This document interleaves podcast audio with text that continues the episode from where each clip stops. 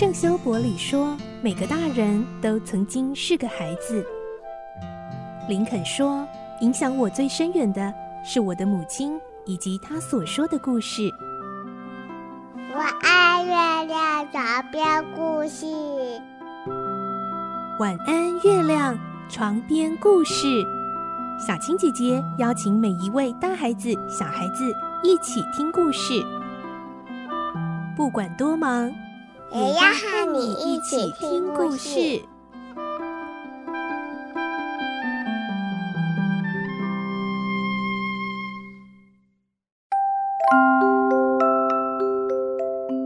晚安，欢迎你和我们一起听故事。我是小青姐姐，我们继续来听《科学怪人》，今天是三十集。我们会听到维克多在英国独自展开新的工作，为怪物打造一个女的伴侣。为了不被任何人知道，维克多也避开了克勒佛。但是某一天，维克多忽然有了一个念头，让他决定放弃这项工作。来听今天的故事，《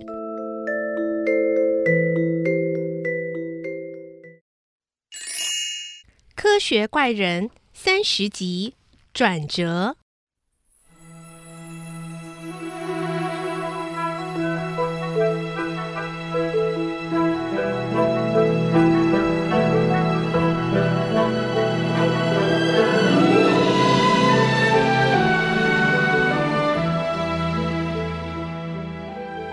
维克多和科勒佛在伦敦度过了几个月后，科勒佛收到一封朋友的来信，邀请他到博斯度假。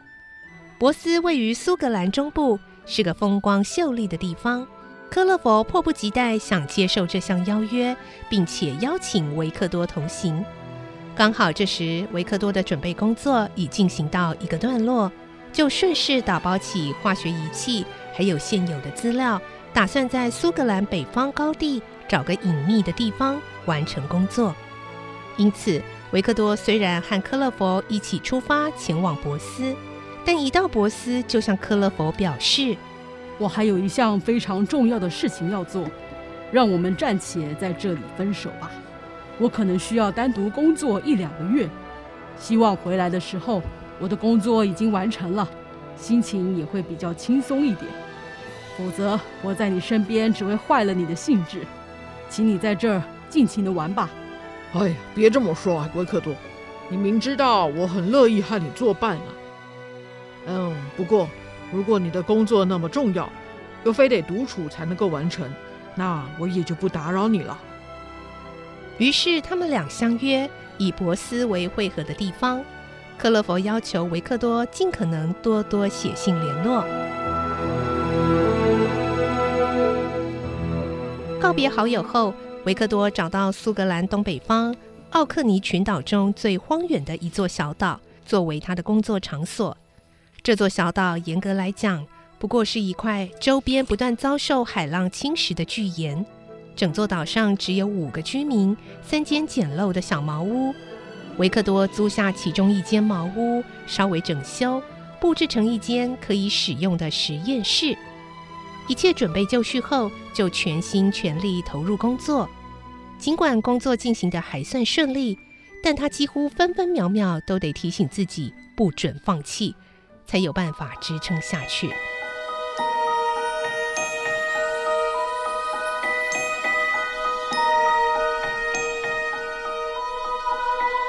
有一天黄昏，他坐在实验室里，当时的光线相当昏暗，不适合再工作。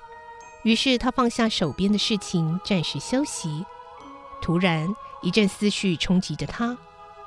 三年前，他同样勤奋不懈地致力于相同的工程，结果却创造出一个恶魔，做出一连串残暴的行径，令他至今仍深感懊悔。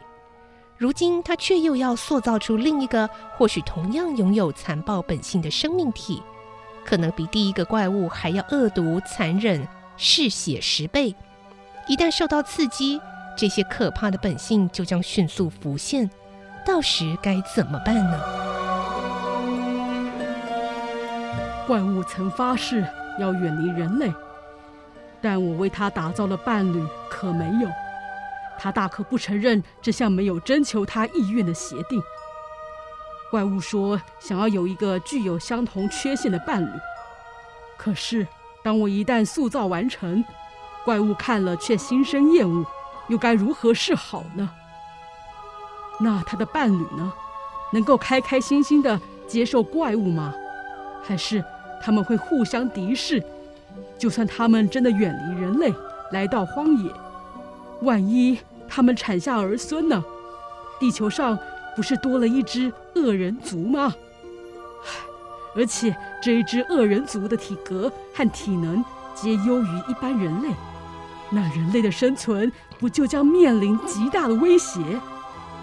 我是否有权利为了保障眼前的利益，而替后代子孙播下可怕的种子，施下可怕的诅咒？啊，不，我绝对不能这么做！我已经错过一次，不能再错第二次了。维克多想得浑身发抖，一颗心猛往下沉。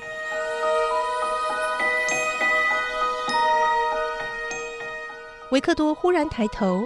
在惨淡的月光下，看见怪物竟然站在窗外，脸上带着关切的表情，仿佛在说：“喂，发什么呆啊？你休息的够久了吧？赶快开始干活吧！”原来这家伙从日内瓦一路尾随到这里来了。维克多没有再多想，愤然出手，将实验桌上做了一半的人造人破坏掉。窗外的恶魔发出一声绝望的怒吼，冲了进来，怒气冲冲地瞪着他：“你干什么？我把一切的希望、幸福都寄托在这个女人身上，你竟然把她毁了！”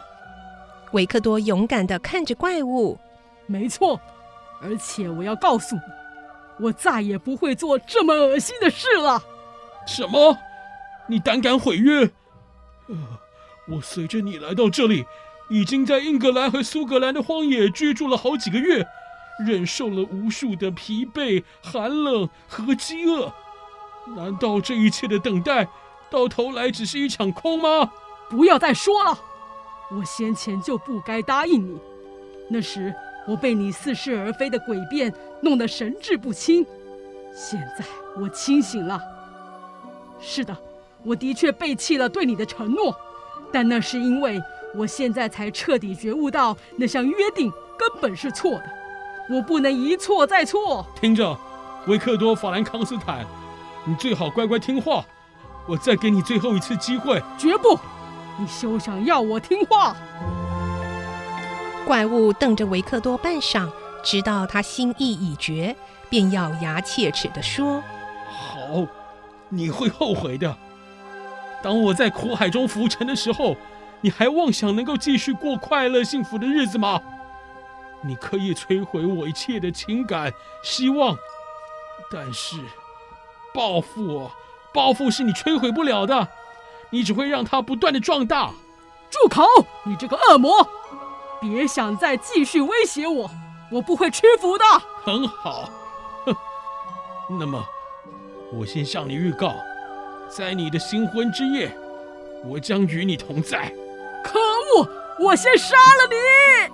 维克多纵身朝怪物扑去，但怪物轻易的闪开，迅速消失在夜色之中。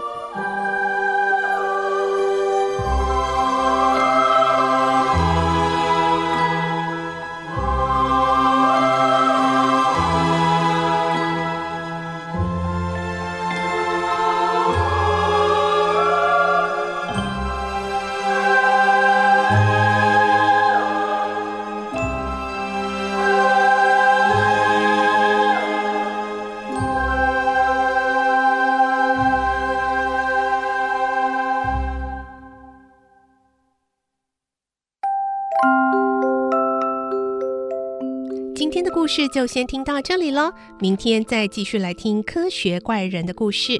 我是小青姐姐，祝你有个好梦，晚安，拜拜。小朋友要睡觉了，晚安。